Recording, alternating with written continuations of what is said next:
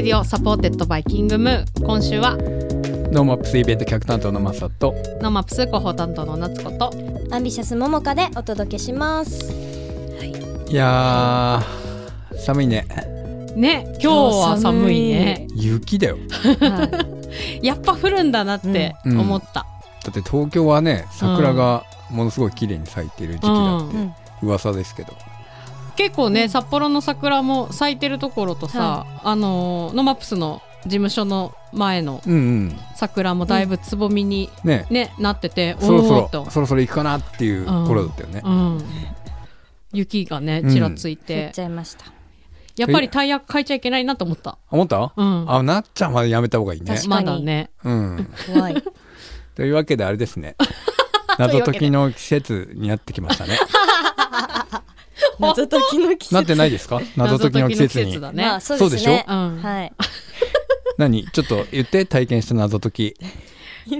え私ね、うん。あんまりしたことないんだよ。したことないの？うん。ノーマップスでもやってるよ謎解きゲーム。はい。あのやってる皆さんの様子を見て楽しんでいる方で、あー楽しいよね。そう、うん。私ね解けないのよ。いやーわかる。うん。そううん。だからね、うん大体諦めちゃうんだよね。あれももかちゃんは？私一回だけあります。謎解しっきかりした謎解き。しっかりした謎解き。ももかちゃんと謎解きが全然こう合わないね。ていやどういうことですか？それは。いやあの私一応あの正社員で。あ正社員ね。はい、私の社長の下で働いてるんですが、はい。その入社式に、うん。あの社長がうん。こう、じゃあお前ら謎解きやってこいって言って 約1時間ぐらいの謎解きをこう街に繰り出てやりました、へー。街中使ったの？そうです。大通りとか。入社式に？はい。あ行かれてるねやっぱね。だってねあの御社の社長は謎解きも作られる、ねトム・ソーヤそうですね。はい、でしょ？はい。うん。うん。お世話になっております。はい、まあノマップスでもね、はい。あの地下鉄の謎解きをね,、うん。ね。一緒にやって、はいえ今日はなんかそのライバルが来るっていう、今日のね、うん。ライバルなの？ライバルかもまあちょっとねもう目じゃないかもしれない。そうだね。ねあのー素晴らしい謎解きを作ったり、まあ、ゲームを作るあの会社の方が、今日は来てくれておりますよ。はい、2回目なのよ実あは2回目ですね。さんね。う、ん。うん、なので久しぶりに2年ぶりの出演ということで、い、ろいろ聞いていきたいと思います、はい。 NoMaps Radio ワクワクする未来を作る番組です。ツイッターでハッシュタグ NoMaps Radio でツイートしていますのでラジオと合わせてぜひご参加ください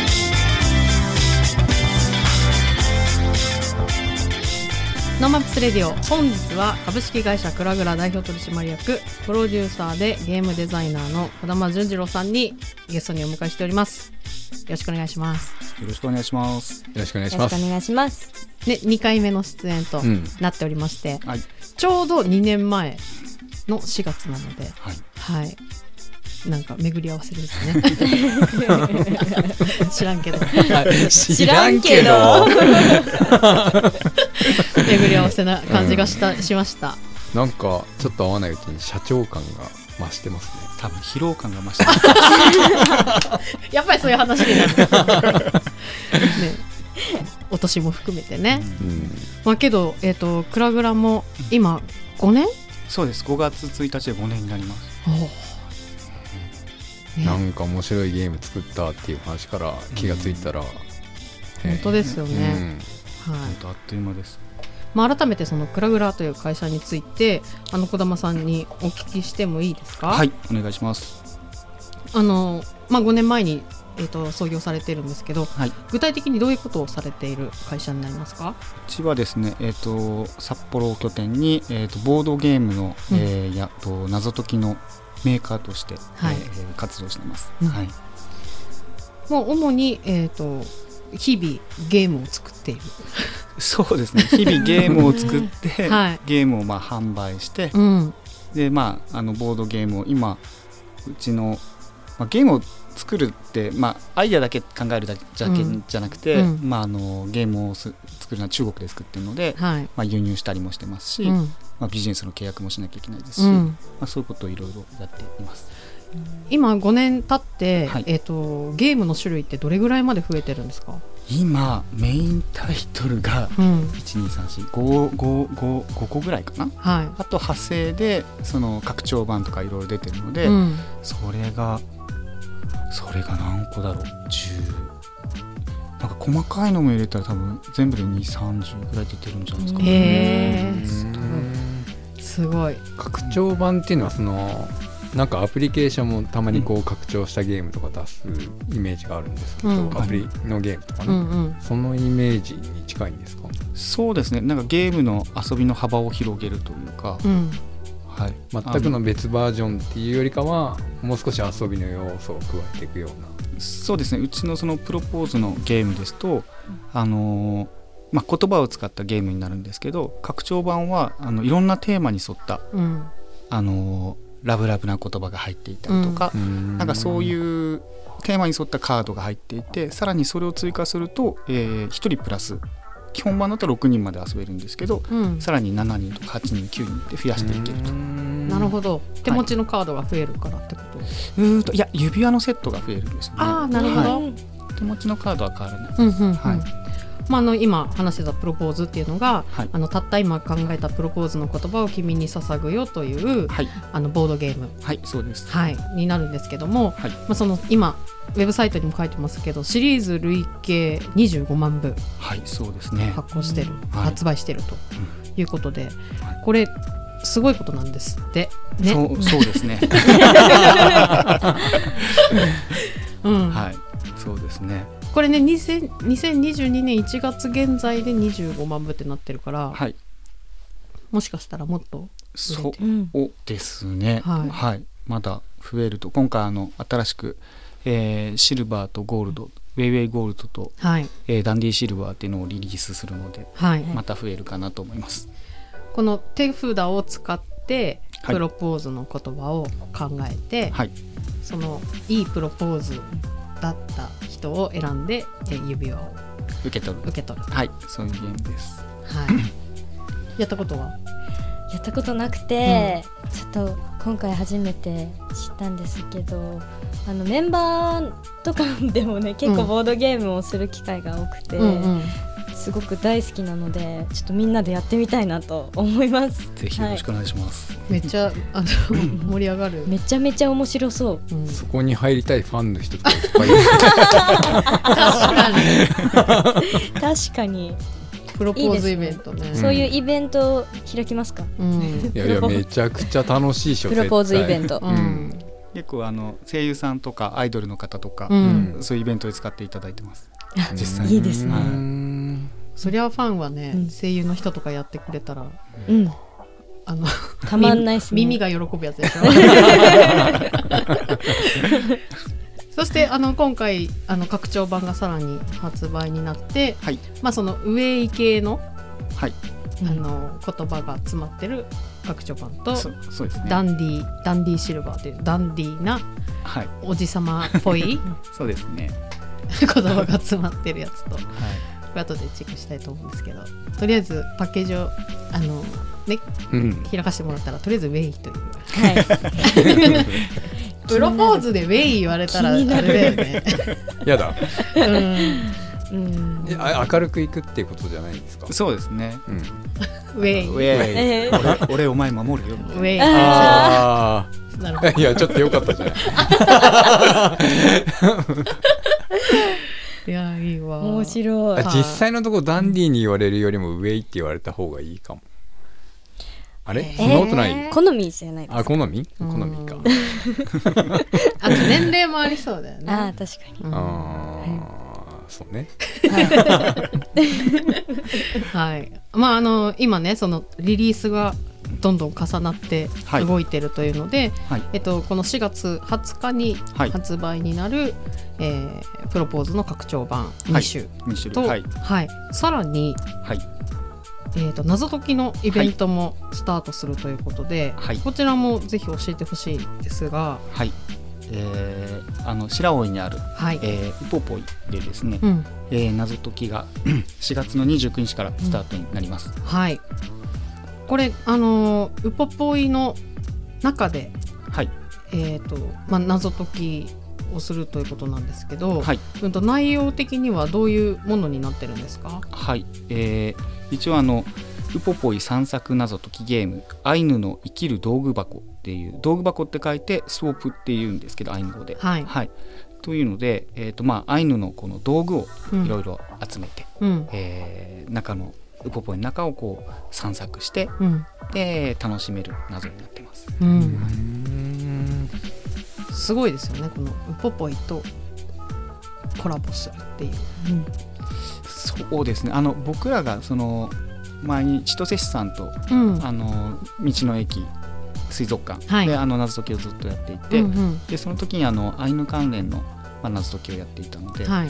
でまあ、うちのメンバーがそのアイヌに詳しいメンバーがいまして、うん。まあ、そういう観点からあの作ってくれないかいっていう話がはい。来た感じです。はい。はい。うんこれあの謎解きを謎解きを作っていくっていううん。プロセスって、はい。まあ多分たくさんのリサーチをしてどう何をどう組み合わせるかっていうことなんですかね。そうですね。僕が実際作るわけじゃないので、うんうんうん。あれですけどそうですね。すごいやっぱり調査には時間がかかりますね。そのもの、場所を知らなきゃいけないですし、うん。あの文まあ、今回のアイヌのことであれば文化的な側面を知らなきゃいけないですし、それをうまくこう謎に落とし込んで楽しめるものにしなきゃいけないですしっていう。はい。はい、なんかこの謎解いたことあるなとか言われたら腹立つから。いっぱい考えなきゃいけないですよね。そうですね。ななんかこう。ああのパターンねみたいな、あそうそうそうそう、ね。そういうのとか出てくるかもしれないじゃない。うん。まあ、でもまああのそういうのがあったとしても、まあ、漫画とかにとってもそうじゃないですか、うん。はいまたはいこれ来た今度あるある。大切なことはやっぱりそれがうん。面白いものになってるかどうか。ん。うん。なんかその面白いの尺度というか、なんだろうな。難しいじゃないですか。これ絶対いいと思ってるけど自分の なんだろう中だけで面白いだけの時とか、うん。うんそのそこってどうやってこううん。調整していくんだろそ謎解きの場合ですよね、う。うん。そうですね。謎解きの場合はあのその対象がとても難しいんですよ。例えば子供から大人までうん。謎解きもありますし、うん。えー謎解きの経験すごいしてる方としてない方もはいはい。ありますので、だからまああのその場合は、まあ、クライアントワークの時はその求められるクライアントの対象に合わせてうん、設定していくかなってところですかね。確かにな。今回は割とファミリー。今回は割と、はい、ファミリー、うん。えー一般でもですね、うん。ただまあうん。うちの場合はちょっと難しいので、うん、難しい。難しい目。目にしといて はい。であの困ったらヒントサイト見てください、あはいというのはまあ簡単すぎると面白くないので、うんうんそこがまあ本当に難しいところだと思います。はい。まあ児玉さんはあの謎解き作ってる会社だけど、あれですもんね。児玉さんまんま謎解き得意じゃないですもんね。はい、そういう意味ではあの、は児玉さんがクリアできるかどうかみたいなのもあったりします？そうですね僕はそういうなんかこう謎解きに不慣れな人の不慣れっていうかまあうん。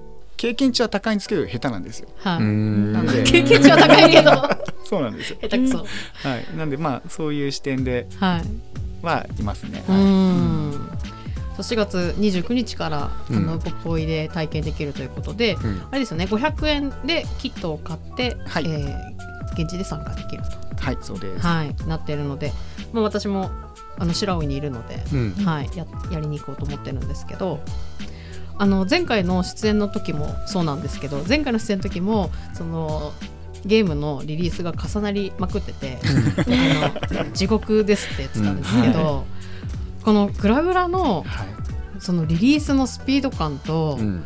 このコンテンツを常にこう出し続けているってなかなかできないことなんじゃないかなって思うんですけどこの商品を出し続けていくうん。秘訣、というかその組織とかなんかそういうところって特徴あると思いますか？うーんそうですね。あのまあ出し続け、まあ、アイデアたくさんあるのでうん。でもあのなんていうんですかね出し続けるためにはヒットしさせていかなきゃいけないというのがあるんですけどそこが本当に難しいなって思っていて、ううんですね。でもまあみんなで楽しいことやっていくとどうしてもいろいろふ増えるじゃないですか。はい。うん。で気が付くといつも地獄になって こんなはずじゃなかったよなといつも思ってるんですけど、うん。そうですね。楽しいから楽しくやってたら増えていってたっていう感じそうですね。増えていってて、うん。気が付くと地獄に落ちているうんという、今何人ぐらいスタッフいらっしゃ今るんはですか？社員、えー僕含めて7人にうんあ1人休んだんで6人ですね、うんうん、えそうですね。6人で六人で。もこううん。5つのそのうん。ゲームと、まあ、さらに拡張版。ー実際にゲームを作る人は？うゲームを作ってるのはあのタイポというゲームデザイナーがいて、はい。はい。うん彼が中心になってやっていて、うん。で謎解きの方は、えー、と千葉という、えーうんデザイナーがいて彼が中心になっててて、うん。で みんな担当になってるんですよ。で僕は会社の運営をやっていて、うん。で経理が1人いて、うん。で、えー、と今新しくお店を始めるんですけど、はい。そのお店の店長が1人いるのとそれからウェブショップの店長が1人いるのと。はなるほど。みんなそれぞれの責任を持ってやってます。なるほど、はい、それはもはや誰か終わると終わるパターンですね。そうですね。本当そうですね。いやすごいなうん。うんでもその人たちがこう頑張っていろんなことを拡張していくと、さらに人も増えて新しいゲーム生まれてっていうサイクルになるかもしれないっていう。うん、そうですね。うん。なんかこのグラグラ立ち上げて、まあ、5年になってますけど最初の時と今とでそのアナログゲームの可能性とか面白さっていうのって変わったりなんか気づいたりしてることってありますか、そうですね。業界がすごい変わってですね。うん。前までは僕らみたいな小さな会社がうん。頑張れてた時代なんですけど、うん。もう大手がガンガン参入してきてしまいまして、あ。の大手出版社とか、うん。うんデジタルゲームを作ってるところですとか、うん。まああのそういうところがどんどん来ておもちゃおもちゃメーカうんーとか、うんへそうえなんです。可能性があるっていうようになったってことですよね。そうですね、うん。それでまあうちもそれであの小学館さんと組んで、えー、と4個漫画っていう漫画あゲームを小学館さんからリリースしたりもうしてるんですけど、へあーの犯人の半沢さんとコラボレーションしたりとか、まあ、そういうことをしたりしてるんですが、なんていうんですかね。そうそういうまあ大資本がどんどん来てるので、はいはい。こう僕らみたいな小さなところがどう戦っていったらいいのかなっていうのはうん日々考えてますね。はい。体力ある体力と資金力で、ねしかも僕ら北海道ですからね、はい。うん。あの物流とか完全に不利なんで、うん。はい、そうなんです。善と多難です。応援してください、へー。応援します応援します、うん。もちろん、そうなんだ、うん。なんかただあのただっていうか面白いのは、はい。やっぱりパッケージとなんていうのかなそのいくら資金力があって、うん。うんうん。でもなんでも基本的にはやっぱボードゲームとしてのうんうん。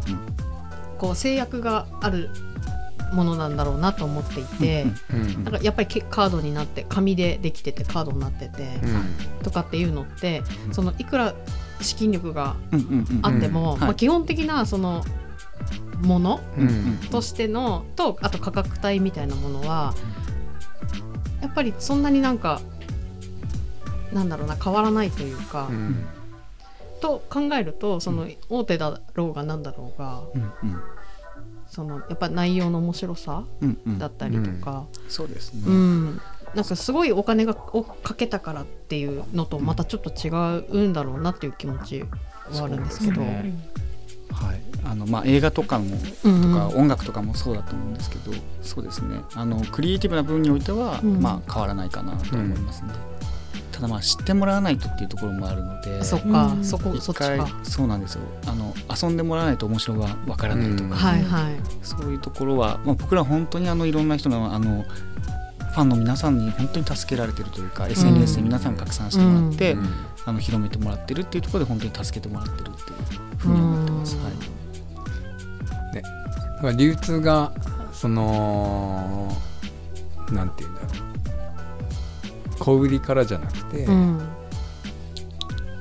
通にネットで通販でっていう形だったらなんか同じような気がするけど、うんうんうん。やっぱ実際に大きいとこだとでっかいスーパーさんとか、はい。そういうところにも店頭に商品が並んだりするっていうこともあるだろうからそっか。と目に触れる機会とかはうん頑張んなきゃなかなか大変っていうことですよね。そうですね、うん。僕らが札幌にいて例えば全国の書店で扱ってもらえるように営業かけるってなかなか難しいので、そっか。はい、そう考えるとまあ協力してくれてる問屋さんとかが一生懸命頑張ってくれたりとかうん。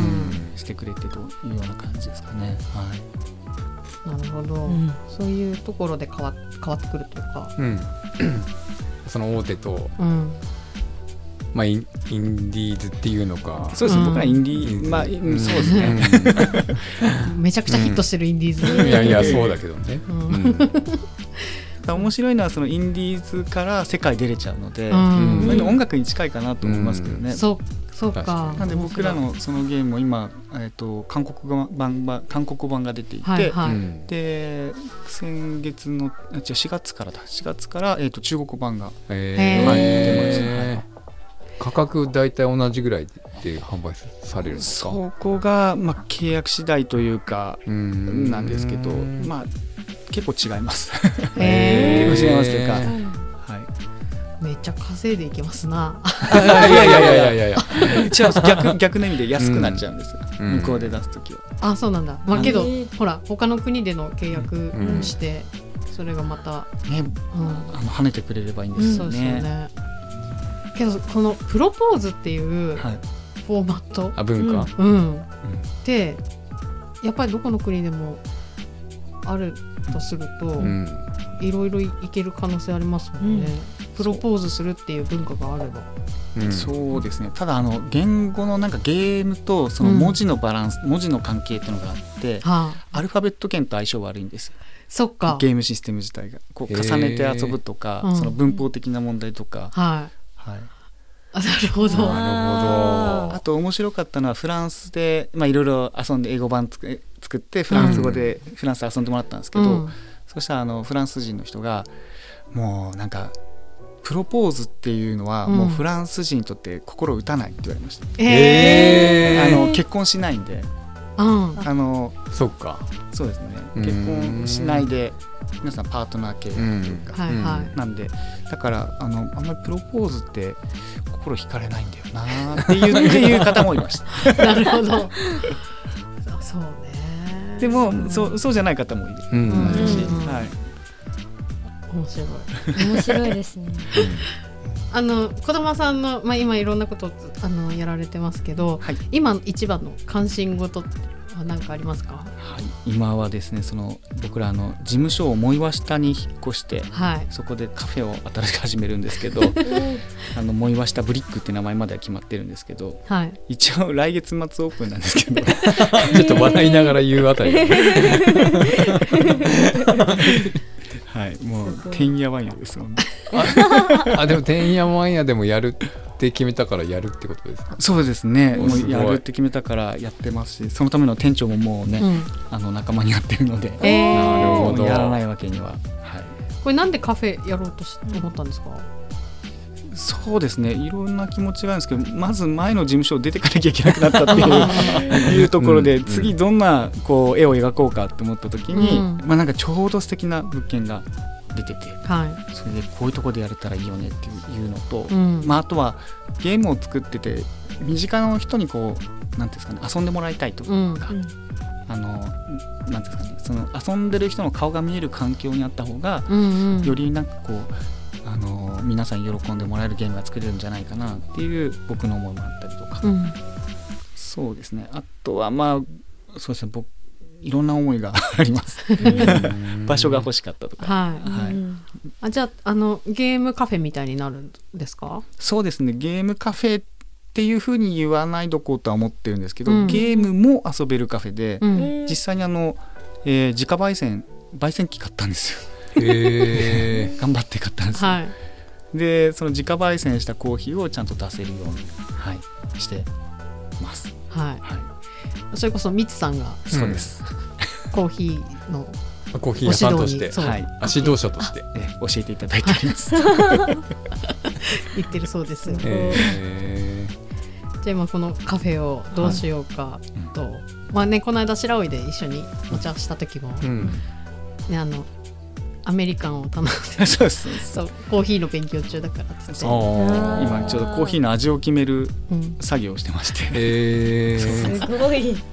そうなんおです。ー何でも何でもやっぱりうん。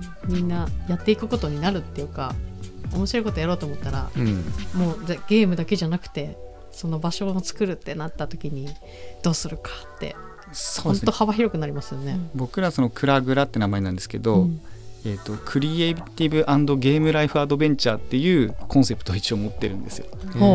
クリエイティブとゲームのその生活をアドベンチャーしていくっていう、はい。うん。そういうなんか冒険のためには、うん。やっぱり基地が必要なんですよなるほど。うん。でまああの道外の方が札幌に来た時に、うん。あのまあ、観光目的地になってくれたらいいなっていう思いも持ってますし、はいなるほど。そうなんですよ。藻岩下すぐ下に教会シャローム教会がうんうん。あるので、はい。そうプロポーズの聖地としてはとてもいい場所だなと。確かに。確かに。すご。っ階段ちょちょっと降りたらそうなんです。すぐぐらい。すぐぐらいです。はい。あそっか。うん。もともとカフェだったところそうですもともとあのルースローさんっていうイタリアンレストランだったところなんですよね、はいはいはいそうなんですね。これが5月末に月末に。何かしらオープンしてるはずだった。何かしらオープンしてると思います、そうなんですね、はい。じゃああのもろもろのその、プロポーズもそうだしはい。ウポポイの謎解きもそうだし、はい。カフェもはい。いろんな展開がはい。待ってる感じですね。はい。楽しい場所になると信じてるので、はいなるよ。いやいや本当ねでも、うん。あの場所めちゃくちゃいいですよ、うん。場所。はい。しカフェの場所。コーヒーもめちゃくちゃ美味しくなってきてるし、はい。へえすごいそうさっき気。になって聞かなかったんですけど、うん。なんでアメリカンからなんですか？ん。アメリカンを頼むの？あいやあのうちそのエスプレッソマシンを入れたので、うん。あの味わからないエスプレッソで飲めばいいかなと思ったんですけど、うん。アメリカーノで薄めたのでうん。飲んだだけですとああ飲んだだけ。そうそうそう。アメリカンで飲んだ方が味が分かったりするようなことではないんだ。あじゃなくあのハンドドリップと、うん。あのエスプレッソマシンを使ったのと2種類があったんで、うんうん。そのエスプレッソマシンを使った方を飲んだっていうことです、うんうん。はい。そうね。僕全部カットします。はい。ということで、あの、ぜひ皆さんもいろんなゲーム楽しんでいただきたいなというふうに思います。うんはい。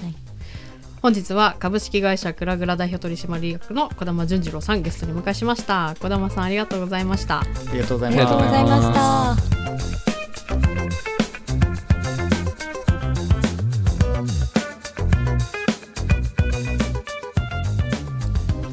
このコーナーはいつか自分たちの番組を持ちたいと思っているアンビシャスが世間のことを知るために巷で噂になっている話題を検証して報告するコーナーです本日はリサちゃんが来ておりますこんばんは、りさです。こんばんは今回はアンビシャスの近況報告をしたいと思います。はーい噛みましたはい。はいまずは、えー先々週末かな？そうですね。の8日9日に行われた私たちがおもてなしブースターを務めているレバンガ北海道のホーム戦。はい。でねパシスタスピリッツとの初コラボパフォーマンスをいたしました。はい。大好評でしたね。ありがたいことに。意外とねこう反響が良くてうん。なんかあんまり今までね、レバンガブースターの方で関わったことなかった方からも、こうねツイートしてくれてたりとか、たくさん見れましたね。はい。タイムアウトとハーフタイムを含めたうんうん。8曲。すごい。やりました、うん。8曲ね。すごかったね。何回練習したっけね？三回。3回。四回目でリハとかかな。そうだね、うん。3回一緒に練習してね、うんすごい仲良くなれましたよね。ね自撮りなんか一緒に撮っちゃったりしてね。可愛いんだ。ね可愛いみんな可愛いんだ。そうそうそうそう。私が前から、多分ツイートでもしてたんですけど、うん。パシスタさんと一緒に踊りたいって言ってたんですけど、はい。それがもう叶っちゃってそうね。とても嬉しかったです。よかったですわ、はい。そしてねそのうん。2日間はねうんレバンガ北海道勝ったんですよ。いやー本当に。パフォーマンスの力ですか？自分で言うな。まあでもねそうやって言ってくれる方とかもうん。いらして嬉しかったですね。皆さんと応援できてよかったなというの感じで。はい。はい。そして今週末先週末、はい。15日16日はアンビシャスキャンプ in 旭川に行ってきました。初めての旭川でね、うん。アンビシャスは、まあうん。かなりもうタイトなスケジュールだったので、え。なんかまああんまりこう食べ物とかも食べれないのかなって思ってたんですけど、うん。隙間時間にねはい。行ってきてましたまましたよね。ましたね、ラーメンをやっぱり食べなきゃダメだろうということで、い。醤油ラーメンを求めて、はい。天金というねお店に行ってきました、うん。とレミカと萌えかと香りとリサ4人で行きましたね。そうだね、ん。行ってました、うん。美味しかったですか？美味しかったです。やっぱ醤油ラーメンうん。うまってなりましたね。で やっぱねー。人気店だったのか、15分ぐらい並んでたんですけど、うんうん。でもそのぐらい、まあ、全然待てちゃうなっていう感じでしたね、昼過ぎだったもんね、うん。2時とかなのにそうそう。15分待ったんだね、うんすごい人気店ですね、うん美味しかった。そういいですね、うん。はい。でね私たちは A ゲートホテルっていう、まあホテルとグランピング施うん設がね、ある場所にこう泊まったんですけど、すごいね面白いね、コンテンツがたくさんあったホテルだったよね、確かに。うん。なんかほ普通のホテルには絶対ないよなっていう感じだよね。なんか全てが詰まってるというか。そうそう。ね。ずっと楽しめる、本当、うん。で今回貸し切りだったから、うんうんうん。もうねひっちゃかめっちゃかにうん、やりましたよね、はい、もうそれこそあのボードゲームとか。うん、やりましたみねんなでやったりとか、うん。ファンの方も同じ施設にいたので、うんうん。ファンの方ともこうやったりとかしてね、楽しかったですよ。楽しかったですあとねバーベキューもしたし、うん確かに。あ謎解き。そうだ深夜にね。深夜に謎解きをしました。アンビシャスサスペクツはい、はい。レミカを殺した犯人は誰かと誰かいうことで。いやーなかなか面白いね謎解きだったんじゃないですか、ね、うん難しいねあれ。難しい。難しかったね、うんそうね。苦戦してましたね皆さんね。う、でもみんなチームじゃなくて個人でバトルしてましたよね。そう 意外とねね一人ずつ頑張ってましたよえね、うん、で私たちは謎解きに参加するわけでもなく、そう。ちょっとまあた普通にグランピングの中で楽しんでたっていう。そうそうあのヒントを与える役だったんですよねそうそうそうそう。私たちが。だからまあせっかくだし楽しもうかということで、ええはい、満喫させていただきましたが、ファミコンやってましたよみんな。ファミコン？やってたあのガチャガチャガチャガチャみたいなもう楽しかったよ。長尺ライブもできたし、うん本当に、そうなんか旭川のさライブでうん初めて来たっていう人もうんいらっしゃってね。しかもなんか、うん。特殊だったのが、うん。なんか旅行で来てて、旭川でなんかアイドルビイベントないかなって検索したら、このアンビシャスの、ライブが出てきて、来てくれたっていう人がいまして、うんうんうんそれがねびっくりした。うんすごい。すごいよね。嬉しい。そんな偶然もあるんですね。あるんですね、うん。本当に。すごいな一期一会ですよ。間違いな、はいいまた会えるように、うん。もっともっと頑張りましょう。頑張りましょそしてそしてうはい。16日。はい旭川から小樽へ行きました。はい行きました。移動距離。移動距離。140キロぐらいあるんじゃない？そうやねありましたね。はい。あのゴールドストーンうん。でライブをさせていただきました、うん。初めてだったんでね。ね初ゴールドストーン。渋沢栄一さんの元所有物。元所有物はい。らしいんですよ、ね。歴史的建造物。うん。なんかでも、うんすごく歴史を感じたよね。ね外観からまずそう思った、なんか小樽ってすげえって小思ったし、樽のさ街並みがすごいよねうん。やっぱりね。に。何回行っても素敵だなって思いましたね、うん。すごいよね。そうでも、うん。あの時間がなさすぎて、このゴールドストーンの隣にカフェがあるんだよね、でもうもうカフェにもうカフェがねもうつながってるかうんらうん。すごいいい匂いするのね、うんうんうんでもマネージャーさんとかに「うん。えダメですか?」みたいな。あの「チーズケーキとか食べちゃダメですかね?」って言ったら「ダメ。そんな時間ない」もう3回ぐらい。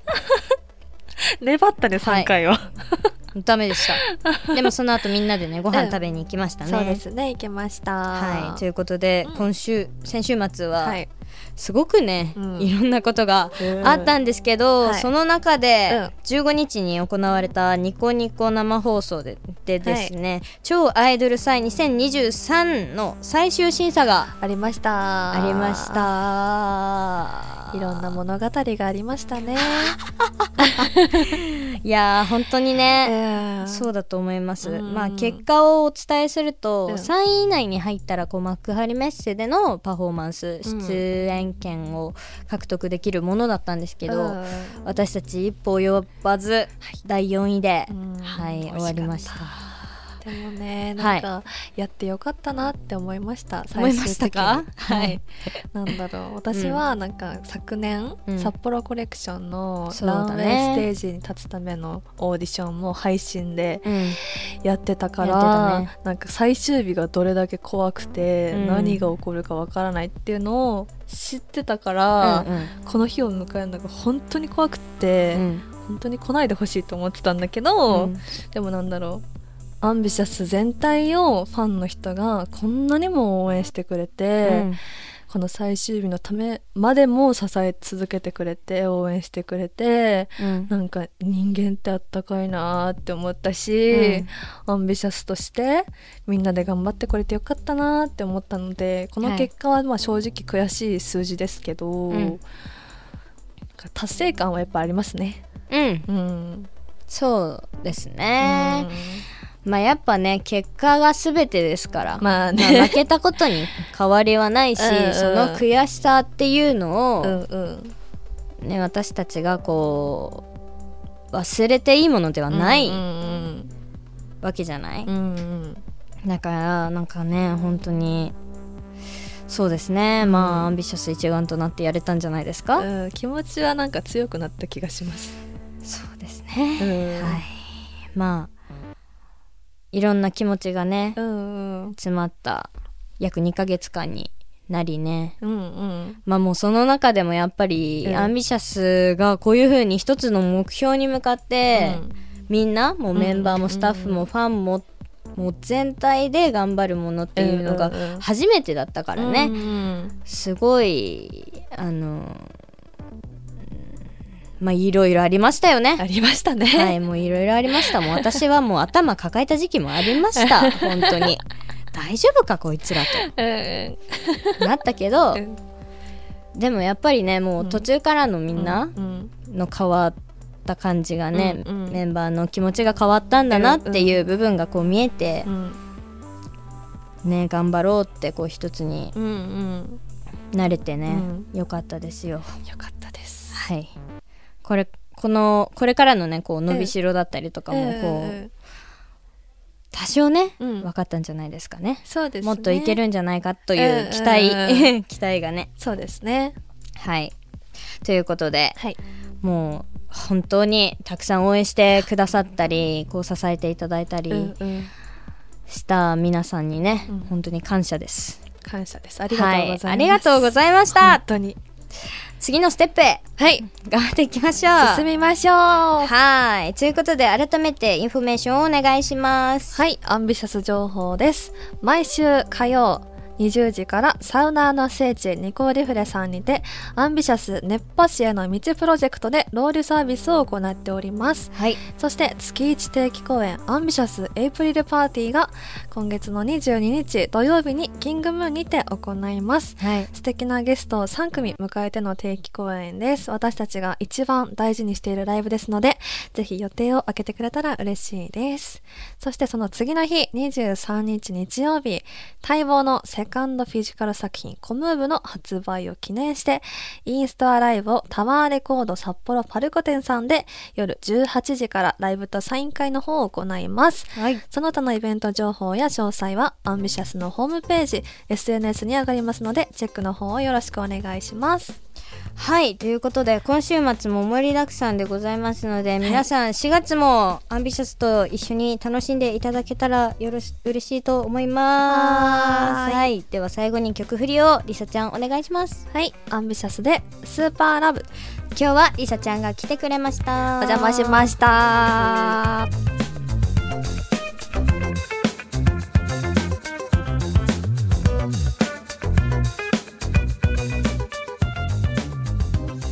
NoMaps Radio。本日は株式会社クラグラ代表取締役の児玉淳次郎さんゲストにお迎えしました。ありがとうございます、どんどん進んでる感があってすごいよね、そうね。すごい。うんなんか会社ってこうやって大きくなってくんだなーってうん。思ったりしますね。確かに、なんかそういう人がこう身近にいて、いろんなこと仕掛けてる様子を見,、うん。見れてるから、うん。すごく面白いですね。あの勉強になりあます。勉強になります。面白がってるわけではないよね。あそうお面白いっていうかうん。興味深いというか、ね。あの、うん。勉強になるなと思ってますよ。ちょっとアンビシャスも導入して。カードゲーム？カードゲーム。うん。導入？あじゃあボードゲームね。あボボードゲーム。うん。あもう導入されてるんだっけ？されてます今一番流行ってるボードゲームは？えっとそれこそ旭川でうん。やった、あの名前わかんないんですけど、うん。カタカナを当てるゲーム。カタカナを当てるゲーカムタカナの言葉が書かれてるうん。やつがあるんですけど、うん。なんか「は」っていうゲームああるじゃないですか、あれのなんかカタカナの言葉バージョンみたいな。あカタカナ使っちゃいけないやつ？そうです。それです、へー。違くない？今説明してたあ違うか。わかんない。いいやカタカナ使っちゃいけないやつ。カあれめっちゃだ面白いです。好へえあの「は」っていうゲームも好き。きです。私も。ハワはどういうゲームなの？あのいろんな感情の「は」うんがあって、うん。それをあの私が「うん。は?」とか言って、うん。それをどういう感情か当ててもらうの。へえ「は」とかそうなん「は？だ」とか、えー、すごい。面白そう。そう面白いんですよ。う。ん、あれ？やる？大丈夫？何が？クラグナの紹介をしたばっかりだけど。ああめちゃくちちゃ他社ばっかり行くけど。ゃそうだ、うん。まあけどねボードゲームの面白さみたいなものありはね、ますよね。まあだから、うん。アイディアとか、ねあのーいろんなアイディアがあってってさうん。児、玉さんも言ってたけどさ、うん。そのストックがあるのもすごいよね、うんすごい。アイディアのねまあその形にしていくプロセスがねすごいよね。うん。なんか俺はなんか最近そっち側がすごいなと思う。アイデアはうん。で出そうと思えば頑張ったらたくさん出るじゃない。うん。それをなんか一個一個形にして製品にして出すうんで売る？うんうんうん。いやー、ね、児玉さんがこう役割的に経営者っていう場所にいるっていうことを考えるとものすごいハードな場所にいるなと思ってうんうん。話を聞いてました。うんあのクオリティとねううん。ほんとすごい。うん。勉強になります。本日もお付き合いありがとうございました。 NoMaps Radio のアーカイブはポッドキャスト Spotify などストリーミングサービスでお聞きいただけます。 NoMaps Radio で検索してください。番組の感想は FM ノースウェブ番組メールフォームまでまたは Twitter ハッシュタグ NoMaps Radio でツイートしてください。今週は NoMaps イベント企画担当のマサとアンビシャスももかと NoMaps 広報担当の夏子でお送りしました。また来週